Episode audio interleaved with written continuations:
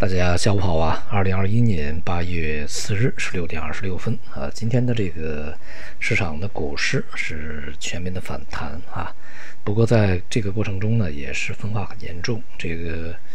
在反弹以后啊，像上证五零啊这些核心的蓝筹，这个白马呢，呃，只反弹了零点二九啊，而这个创业板呢是上涨了二点四七。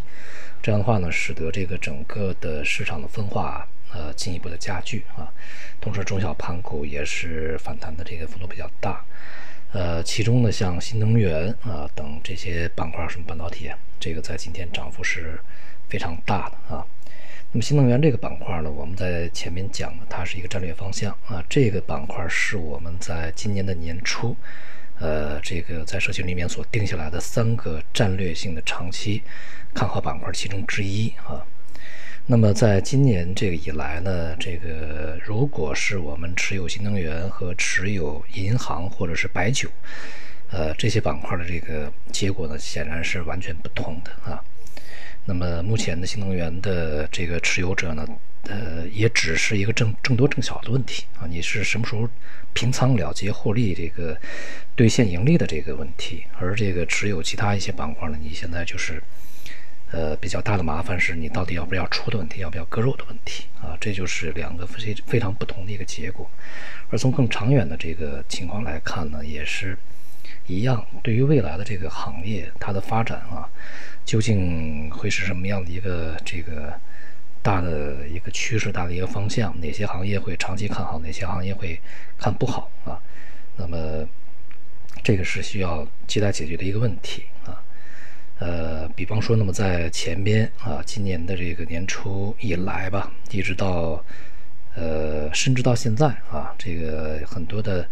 研究机构，这个券商呢也还是非常看好一些被低估值了啊，这个 P E 已经到了，就是说市盈率已经到了几倍的这些行业，比如说什么银行啊、地产呐、保险呐，啊，这个呃，而且呢，除了这些金融以外啊，对于地产这些也是认为这个。价格比较便宜，可以配了啊！前面一直在这样讲，它是一个周期行业，呃，所谓价值股。那么另外呢，对于大的一些消费啊，啊，认为现在已经调整差不多，也要去买啊。但是事实的结果是呢，他们的价格在进一步的下跌啊。呃，而这个对于新能源啊，前面呢有很多的这个投资者是恐高的啊，认为这个在呃目前这个水平啊，已经或者说在前面吧啊，已经涨了不少了，等回调啊。但是现在呢，涨的也不少啊。如果你在前面没有持有新能源相关的行业板块的话，那么到现在确实你是一个比较麻烦的事情啊。你到底是买还是不买？对于散户而言呢，不是说特别好的一个选择啊。而从今年以来呢，这个呃获得比较好收益的基金，它所持有的板块，那么大多数啊，这个就是呃非常好的公募基金的这个持仓呢，也都在新能源这方面啊。对于未来这个中国的未来啊经济产业啊这个行业发展的这个角度来来说呢，呃新能源给予高估值啊或者说这个资金呢直接呃集中扎堆儿总好过这个白酒啊总好过这个一瓶酒吧。那么这个像一些科技股啊它的价价格被高估。资本呢去追捧总好过一些手游网游啊，它是完全两个不同的性质的东西。一个呢是对国民经济、对于未来中国经济质的发展确实能够有一个提升作用啊，而其他的呢就没有啊。它只是让你的消费呢越来越贵啊，只是让你的呃消费模式呢越来越去这个呃去沉迷啊，去这个上瘾啊。它是这样的两种不同的形式，你你去喝了酒了，晕晕乎乎的就会出问题啊，思考判断可能都会出问题，而且酒还那么贵，大家都攀比啊。你去玩的游戏来消耗时间、消耗精力，你的创造能力、创造力这，然后你的这个呃时间呢啊，这个用于创造的时间呢就要少得多啊，这都是不利于这个经济产出的啊。所以呢，这个。目前呢，对于整个中国的经济也好，对于资本市场里边也好啊，扶持哪些行业板块，呃，对于哪些这个行业是去加以限制，也是比较明确的一个大的方向啊。而对于散户来说呢，呃，去这个认清呃大的一些行业趋势啊，呃，要远远的这个好于，就是比那个看 K 线啊，看这个什么技术形态指标更加重要啊。呃，你每天去追逐热点啊，去追逐消息，然后去什么，呃，这个是不是突破了？这个是不是见底了啊？呃，这个形态是怎么回事啊？这些呢，它都是停留在一个，呃，这个我们或者说是一个不正常的交易层面，或者说是一个数的层面啊。只有看看明白未来大的一个方向，大的一个这个行业趋势，可能才是呃我们一劳永逸啊，就是躺赢的，就是能够去躺赢啊，就是一边去舒舒服服的过生活，那么另外一方面还赚钱啊，大概是这样的一个结果啊。而这个主要选择错了以后呢，可能又又累，然后又赚不到钱。那么未来呢，除了新能源这样的一些板块以外，还有没有更加这个长足可以发展的板块？当然有啊。呃，这个呃，而且呢是有一些板块呢是很显而易见的啊，它就放在那里，道理特别简单，特别浅显，只是人们不相信，或者说呢，这个它的题材啊热度不像其他的板块那么的。呃，容易炒作啊，给人一个什么这个概念、那个逻辑，呃，但是呢，就是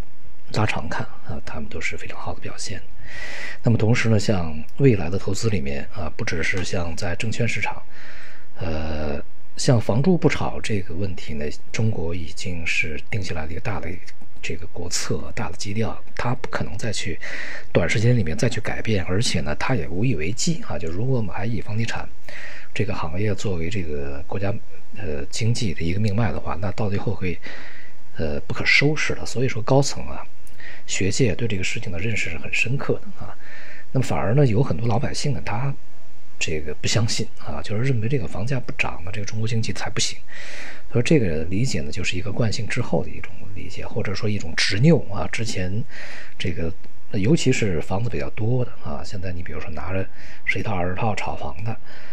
呃，可能呢就更加的不愿意相信这一点啊，这个或者说是没房的啊，没房的也不愿意相信这一点啊，没房子现在要买房的也是两个极端吧啊，两个极端都不相信这个，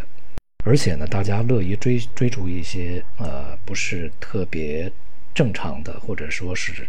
在阶段时间里面啊，它的涨跌非常夸张的一些资产，比如说比特币啊，这这这些东西。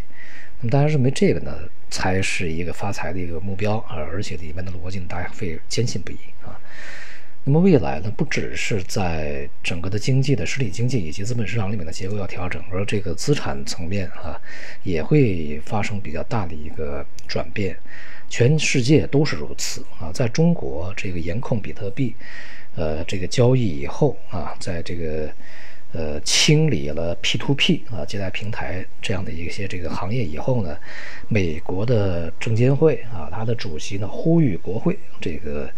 要加强对于数字货币的这个加密货币啊，数字货币的这样的一个交易的监管，认为这种东西呢，它会滋生很多不正常的一些东西的啊，里面呢会招致这个人们的投资者的风险，呃，并且呢是这个将整个的交易向歧途的，同时呢也是。这个要加强一些 P2P 的这个借贷平台的一些监管，因为这些 P2P 平台呢，也是借贷给一些个人进行这些虚拟资产的炒作，它的风险是非常大。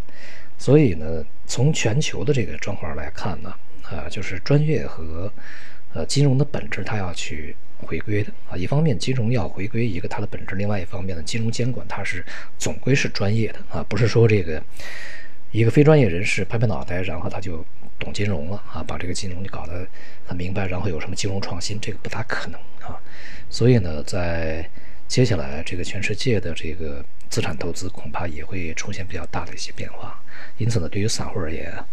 呃，看懂一个大方向确实比看懂 K 线更加重要啊。今天就到这里，谢谢大家。